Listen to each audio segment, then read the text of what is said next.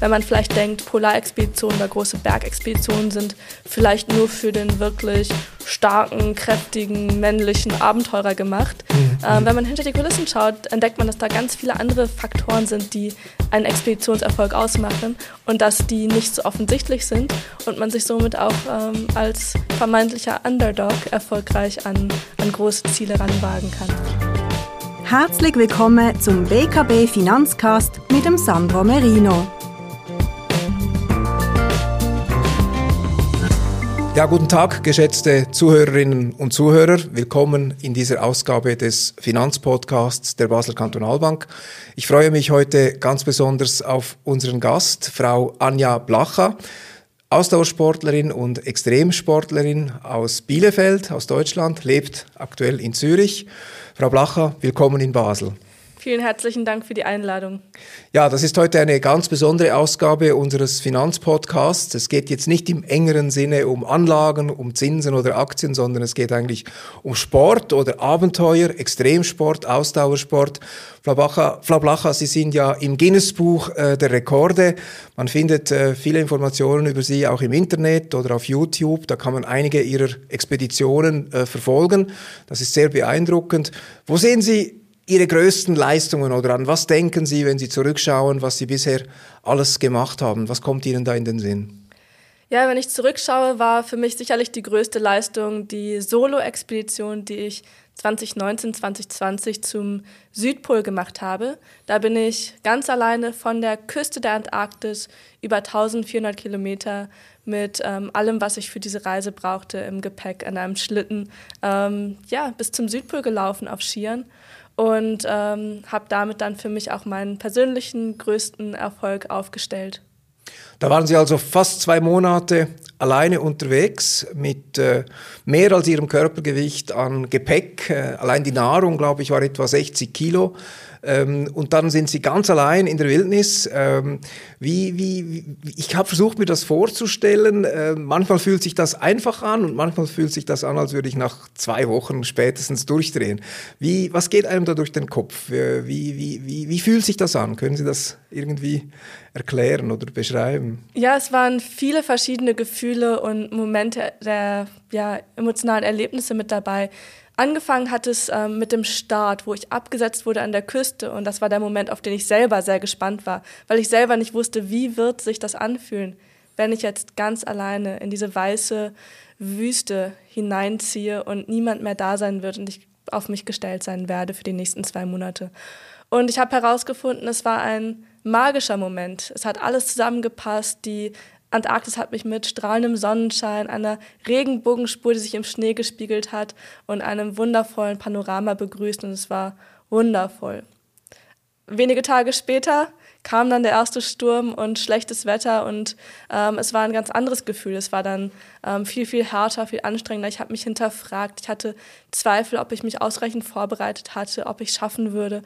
Und dann gab es die nächsten Momente, die zwar vielleicht auch sehr schwierig waren, wie zum Beispiel ein blaues Eisfeld, aber eine, eine Schönheit in sich hatten. Und so gab es ganz viele verschiedene Elemente und Momente auf dieser Expedition und ganz viele andere, ja, auch Gedanken, die mich dann durch die Tage gebracht haben.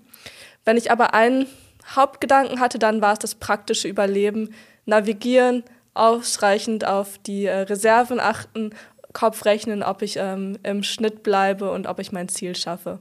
Ja, eben das, dieses Rechnen, dieses ständige Durchdenken ihrer Situation und ihres Vorhabens während des Marsches. Ich glaube, das, das war sehr präsent. Äh, das, das äh, war eine, eine Sache, an der Sie sich auch äh, fokussiert haben. Absolut, weil davon alles abhängt. Ähm, wenn ich nicht im Plan bleibe, wenn ich nicht die Kilometer schaffe, die ich schaffen muss, wenn ich ähm, zu viel Essen oder zu viel Brennstoff verbrauche, dann kann so eine Expedition ihr jähes Ende finden. Und so war ich die ganze Zeit eben wirklich auch damit beschäftigt, diese Zahlen im Kopf zu behalten und im okay. Blick zu behalten. Als, als Mathematiker finde ich es natürlich toll, dass Kopfrechnen überlebenswichtig sein kann. Äh, das muss man jetzt in der Schule überall mal erzählen. Ähm, wie, wie, wie muss man sich das vorstellen, auch körperlich? Sie sind dann ja 1400 Kilometer alleine marschiert äh, durch diese Eislandschaft in der Antarktis, das sind dann, wenn man es ausrechnet, etwa 24, gut 24 Kilometer jeden Tag im Schnitt. Das ist doch viel, oder? Mit dem ganzen Gepäck. Äh, wie, wie körperlich hart ist das? Wie würden Sie das einschätzen? Wie kann man das nachvollziehbar machen? Es ist körperlich schon sehr anspruchsvoll. Am Anfang hat man eben dieses schwere Schlittengewicht, ähm, war mehr als das Doppelte meines eigenen Körpergewichts mhm. zum Start und der musste über den Schnee äh, gezogen werden und man hat dann nicht diese schönen Eisflächen, wo es einfach nur gleitet, sondern ähm, es bleibt dann auch gerne stecken mhm. und mhm. ähm, das ist anspruchsvoll. Und ähm, der Körper muss sich an diese ähm, Belastung gewöhnen, diesen dauerhaften Zug auf den Magen. Man hat ähm, häufig dann eben auch wirklich ähm, eine leichte Überreizung des Magens. Mhm. Zusätzlich muss man unglaublich viel Kalorien zu sich nehmen. Ich habe bis zu 5.500 Kalorien pro Tag ähm, auf der Expedition ähm, zu mir genommen, um dem Körper genug Energie zu geben. Und selbst das hat ähm, nicht ganz ausgereicht. Ja, und dann ist noch der Faktor Kälte weil es eben auch unglaublich kalt werden kann und der Körper dadurch auch nochmal ähm, viel Energie verliert. Also es sind verschiedene Parameter, die da zusammenspielen und das Ganze schon anspruchsvoll machen für den Körper. Wie, wie ist denn das? Marschieren Sie dann den ganzen Tag durch oder gibt es Pausen? Ich glaube, die, Sie hatten keine Nacht, ist das richtig oder sehe ich das? Ja, genau. In der Antarktis hat im Sommer wirklich der Tag 24 Stunden, mhm. weil die Sonne nicht mehr unter den Horizont kommt. Das heißt, es bleibt hell, egal zu welcher Tages- oder Nachtzeit. Und ähm, mein Tagesablauf sah so aus, dass ich morgens ähm, Frühstück gemacht habe, das Zelt zusammengepackt habe und dann ähm, für 10, 12, manchmal sogar auch länger ähm, Stunden dann auf Skiern unterwegs war, immer mit ganz kurzen Pausen dazwischen, um eben ähm, vielleicht einen Layer an oder auszuziehen oder etwas mhm. zu essen mhm. oder trinken abends dann das Zelt wieder aufgebaut, viel Zeit gebraucht, um dann Wasser zu schmelzen, das Essen wieder zuzubereiten, einen Kommunikationscheckpoint gemacht, um meine Koordinaten zur Sicherheit auch durchzugeben und dann geschaut, dass ich schnellstmöglich schlafe, um wieder Energie zu tanken. Wie, dann haben Sie normal acht Stunden geschlafen oder weniger? Oder? Ähm, am Anfang waren es acht Stunden, später war es häufig weniger. Mhm. Irgendwann habe ich aber auch gemerkt, man darf den Körper auch nicht überlasten, wenn ich ja. zu viel Schlaf einspare kommt es nicht gut. Mhm. Aber die Antarktis hat eben keine Nacht im Sinne von Dunkelheit. Das bedeutet, ich konnte den Tag über 24 Stunden hinausziehen. Ich konnte einen 26 oder 27, 28 Stunden Tag ähm, mir erzeugen und somit die produktive zur unproduktiven Zeit optimieren, ohne Schlaf zu reduzieren. Das heißt, Sie haben dann wirklich auch den Tagesrhythmus wirklich verändert. Das war dann für Sie besser statt die, die üblichen 24 Stunden. Das ist auch interessant, ja. Ähm, gut, dann, ähm, Sie haben natürlich noch, noch andere Dinge getan, wenn man bedenkt, dass Sie vor, ich glaube, acht Jahren sich überhaupt zum ersten Mal Bergschuhe gekauft haben. Ähm, das ist schon unglaublich, dass Sie eigentlich aus dem, als Schweizer würden wir, würden wir sagen, Sie sind eine Flachländerin, wie kommen Sie überhaupt in die, in die Berge, aber Sie haben auch die, die sieben Gipfel äh, bestiegen, die, die heißen äh, die, äh, die Seven Summits. Die genau. Seven Summits, genau, das heißt der höchste Berg auf jedem der sieben Kontinente, das ist äh, dann in, für Europa nicht äh, in der Schweiz, sondern in, in, in Russland, also Elrus. Es ist kein Schweizer Gipfel dabei, aber trotzdem die, diese sieben Gipfel. Und sie waren, glaube ich, als erste deutsche Frau auf dem zweithöchsten Berg der Welt, dem K2, äh, ohne Sauerstoff. Und da heißt es, sie, sie haben sehr gut, sie kommen sehr gut zurecht mit der, mit der dünnen Luft. Sie haben wenig Probleme mit der Höhe, was natürlich auch eine tolle Voraussetzung ist, um, um erfolgreich äh, auf diesen höheren Berg zu steigen. Absolut. Und ich denke, es ist auch ähm, etwas, was dazu geführt hat, dass ich eben so viele Bergexpeditionen durchgeführt habe. Wenn man etwas für sich entdeckt und es einem in gewisser Weise liegt oder leicht fällt, bleibt man auch schneller dran, leichter dran, macht mehr davon, als wenn man immer einen herzigen, schwierigen Start hat und ähm, Akklimatisierungsprobleme oder mhm, dergleichen. Mhm.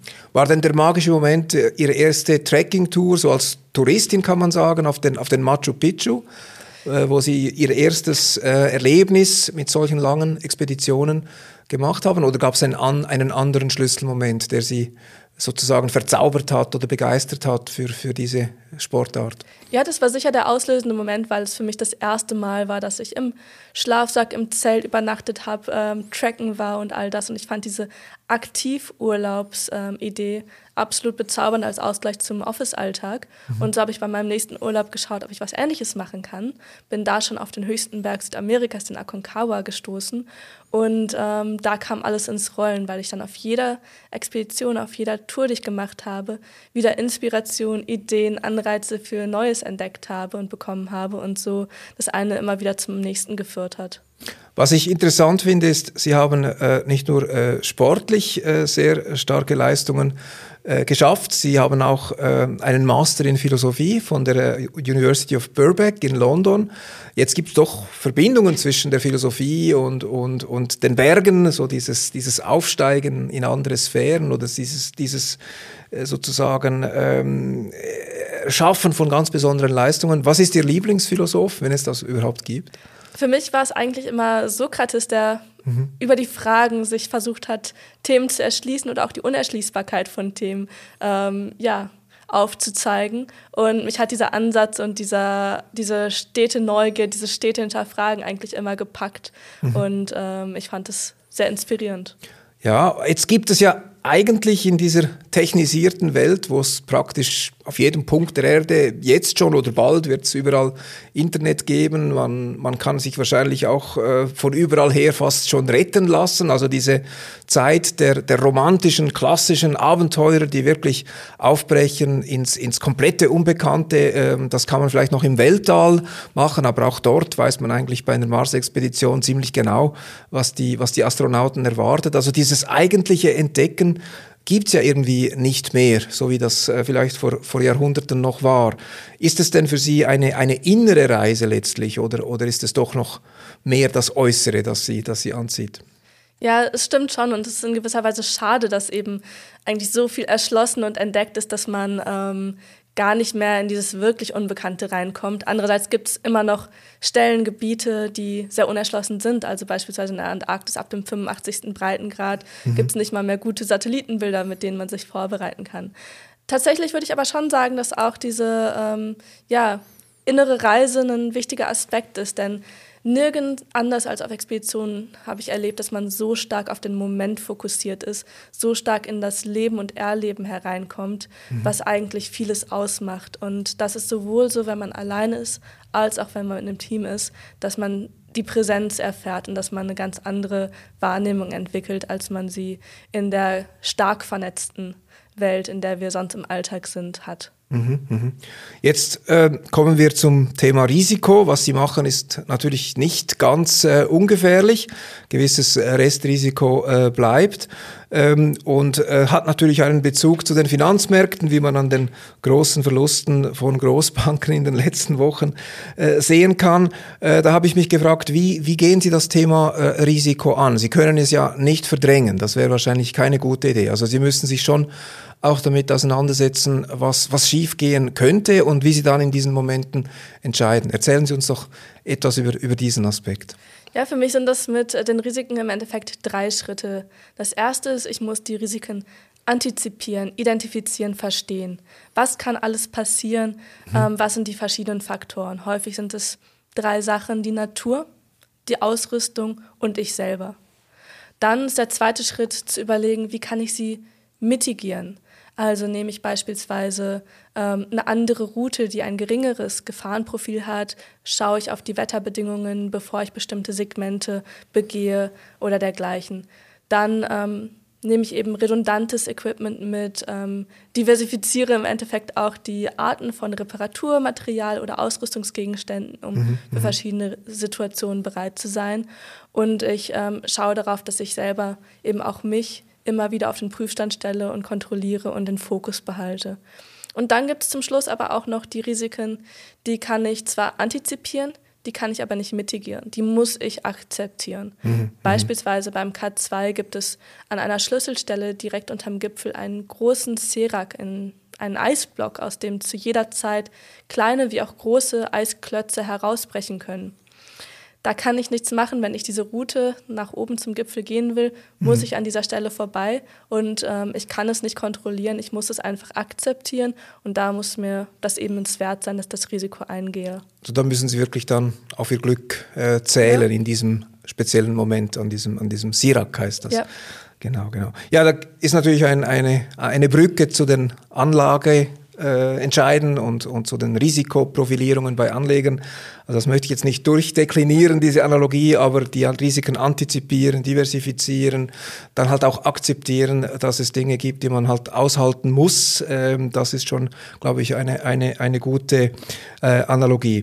Jetzt fand ich äh, diese Gletscherspalten, die es ja geben soll äh, auf dem Weg zum Südpol, ähm, ziemlich unheimlich, weil ähm, ich weiß nicht, kann man die sehen? Wie, wie, wie haben Sie dieses Risiko ähm, irgendwie ähm, behandelt?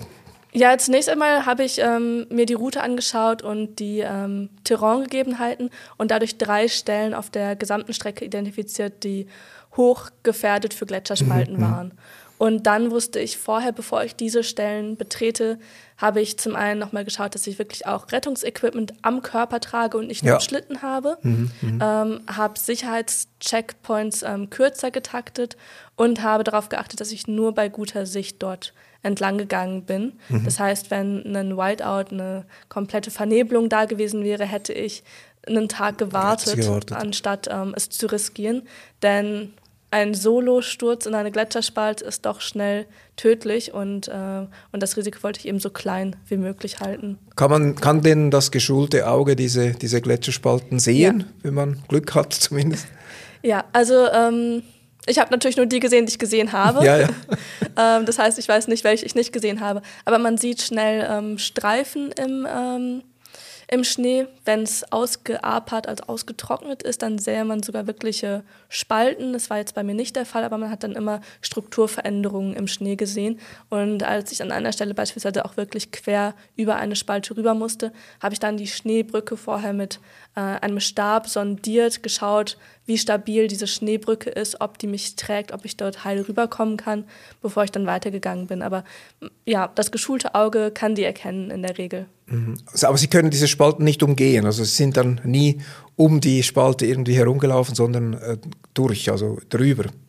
Teils, teils. Teils, ähm, teils. Also es gab Stellen, wo ich wirklich keine Alternativroute hatte. Ja. Und dann gab es andere Bereiche, wo es offene Flur war und ich dann ähm, geschaut habe, dass ich sie umgehe. Mhm. Hätten Sie dann an, in diesem Moment um Hilfe funken können oder sowas? Gab es ein, ein, sozusagen ein, ein Rettungssystem, wo Sie einen Alarm auslösen können? Ja, also ich hatte ein, ein Sicherheitsbackup durch eben einen Logistikprovider in der, in der Antarktis und ähm, wenn ich mich 48 Stunden nicht gemeldet hätte, hätten die nach meiner letzten GPS-Position nach mir gesucht okay. und äh, versucht mich zu retten. Natürlich vorausgesetzt, die Bedingungen passen, um dort rauszufliegen, was in der Antarktis nicht immer der Fall ist. Gut. Dann haben Sie dann äh, am, 11., am 9. Januar, glaube ich, 2020 dann den Südpol erreicht und äh, Sie haben dann, glaube ich, äh, dieses Statement abgegeben mit einem, mit einem Plakat oder einer Flagge. Äh, darüber wird ja oft diskutiert. Not bad for a girl steht da drauf, aber steht auch drauf, almost impossible for everyone else. Und das ist wenn ich das richtig interpretiere, ein bisschen selbstironisch. Also es ist nicht so gemeint, wie Sie sagen, sondern Sie sagen eigentlich, das ist überhaupt äh, nicht schlecht, äh, das, das zu schaffen. Äh, das, sehe ich das richtig? Genau. Und ähm, soll wirklich so ein bisschen mit dem Augenzwinkern die mhm. Botschaft mhm. rüberbringen, dass wir uns vielleicht doch noch mal häufiger von Vorurteilen und Stereotypen in unseren eigenen Köpfen oder vielleicht auch gegenüber anderen freimachen müssen und einfach probieren herausfinden, was wir können. Denn wenn man vielleicht denkt, Polarexpeditionen oder große Bergexpeditionen sind vielleicht nur für den wirklich starken, kräftigen, männlichen Abenteurer gemacht, mhm. ähm, wenn man hinter die Kulissen schaut, entdeckt man, dass da ganz viele andere Faktoren sind, die einen Expeditionserfolg ausmachen und dass die nicht so offensichtlich sind und man sich somit auch ähm, als vermeintlicher Underdog erfolgreich an, an große Ziele ranwagen kann. Ja, also was ich, was ich wirklich inspirierend finde, ist, dass sie eben Anfangs 20 äh, ihre ersten Bergschuhe gekauft haben, so ein bisschen geschnuppert haben an diesem an dieser Tätigkeit und dann äh, haben sie das einfach weitergemacht, ohne dass jetzt in ihrem Leben davor irgendwas besonders auf, auf diese Karriere äh, hingewiesen hätte, wenn ich das, äh, wenn ich richtig informiert bin. Ja, absolut. Ähm, vielleicht kompensiere ich das, was mir in der Kindheit gefehlt hatte. Ich hatte nicht das Glück, in den, in den Schweizer Bergen oder in der Nähe der Alpen aufzuwachsen, aber habe große mhm. Freude mhm. dran gefunden. Gut, wir kommen dann zum nächsten Thema, aber vielleicht gibt es einen Lieblingsberg in der Schweiz. Sie waren ja auf dem Matterhorn und auf der Dufourspitze. Gibt ähm, es da ja, ich fand die Duferspitze wunderschön, also ja. hat viel Spaß gemacht. Ähm, letzten, letzten Sommer hatte ich nochmal das Glück, ähm, den Eiger und den Piz Bernina unter anderem zu Aha, machen. Auch wirklich okay. wunderschöne Gradtouren dort. Ähm, ich glaube, hier gibt es unendlich viel zu entdecken und ähm, ja. Wenn Sie jetzt ähm, Ihre Polarexpedition zum Südpol als, äh, auf der Skala von 1 bis 10 mit 10 bewerten würden, wie wäre dann der, der, der Aufstieg aufs Matterhorn auf dieser Skala? Kann man das, äh, darf ich das fragen? Macht das Sinn, das irgendwie einzuordnen? Also Südpol ja. ist 10, wo ist das Matterhorn? Es ist eine ganz andere Art, also es ist sehr, sehr schwer zu vergleichen. Aber trotzdem. Ja. Ich, ich hätte jetzt eher gesagt, vielleicht so eine 6, nicht wegen des Matterhorns, okay. aber wegen der über, des Überlaufenseins des Matterhorns, ja, weil einfach so viele, so Leute, viele ja. Menschen anzieht. Ja, Und das, ähm, ja. Das war dann so auf, auf, Punkt, auf Punkt 6 vielleicht, ja? genau. Gut, das äh, gibt uns doch eine Vorstellung äh, von, von, vom Anspruch an so eine Expedition zum Südpol. So, zum Schluss ähm, ein Thema, das uns auch als Bank ähm, immer mehr äh, beschäftigt. Äh, das ist das Thema der Nachhaltigkeit. Ähm, ich habe mich gefragt, Sie haben natürlich durch diese Expeditionen in den Bergen, aber auch äh, in der Antarktis äh, viele Orte der Welt besucht, die eigentlich ähm, komplett unberührt sein müssten. Zumindest in meiner Fantasie stelle ich mir diese Orte als wenig beeinflusst äh, durch die Zivilisation vor. Äh, war das so oder wie, wie haben Sie das erlebt? Es ist ähm, sehr unterschiedlich, ob man jetzt von beispielsweise der Antarktis spricht oder von den ähm, verschiedenen Bergen und auch da gibt es wieder Unterschiede. Mhm. Die Antarktis ist unglaublich stark reguliert, um sie zu schützen. Mhm. Also früher hat man noch Schlittenhund-Expeditionen durch die Antarktis gemacht, die werden heutzutage nicht gemacht, weil die Hunde zu viel ähm, Umweltverschmutzung erzeugen mhm. würden. Mhm. Ähm, ich habe sogar meinen Human Waste, wie man auf Englisch ähm, versucht zu sagen, ähm, mit mir mitgetragen am letzten Breitengrad, um jede Verunreinigung wirklich zu vermeiden und zu verhindern. Ein absolutes Leave-No-Trace-Gebiet. Und mhm. die Antarktis hat sogar Clean Air, also saubere Luft. Ähm, Regionen um den Südpol, wo relativ viel Forschungsarbeit gemacht wird, um sie so rein wie möglich zu halten. Also keine Motoren heißt das dann, oder? Unter anderem, genau. Mhm. Selbst ich hätte als Mensch dort nicht durchlaufen dürfen, Ach weil so. ich die Luft verschmutzt hätte. Mhm. Als mhm. Person, selbst wenn ich jetzt keinen Abfall hinterlasse, keinen gar nichts. Ähm, an den Bergen hingegen ähm, sieht man jetzt gerade am K2 leider noch genau das Gegenteil, wo jeder einfach hofft, mit dem Leben zurückzukommen und ähm, es egal ist, was am Berg bleibt. Und das ist schade, aber das Bewusstsein wird immer größer. Mhm. Wo jetzt mhm. schon in Nepal und China große Säuberungsaktionen gemacht werden der Berge, fängt es jetzt in Pakistan auch an und man schaut viel mehr drauf, das zu schützen, was man eigentlich liebt, um zu vermeiden, dass man es komplett zerstört. Und ich mhm. hoffe, dass mhm. es noch rechtzeitig ist, dieses Umdenken. Also die Erstbesteiger, die dachten wahrscheinlich, das werfe ich jetzt hier weg, da kommt eh keiner mehr vorbei, niemals. Und heute ist das anders und, und sie sehen äh, doch, dass das Bewusstsein selbst bei diesen ähm, extremen ähm, äh, Orten, in diesen extremen Orten sich, sich verändert hat. Ja, wie, wie wie schätzen Sie das selbst ein? Also dieses, ähm, dieser ganze Ausblick ist jetzt eine etwas äh, breite und vielleicht auch zu schwierige Frage äh, für uns alle, aber ähm, wie sehen Sie die Zukunft der Menschheit? Sind Sie optimistisch oder sind Sie eher ähm, nachdenklich traurig, wenn wir so die nächsten Jahrzehnte vor uns äh, sehen?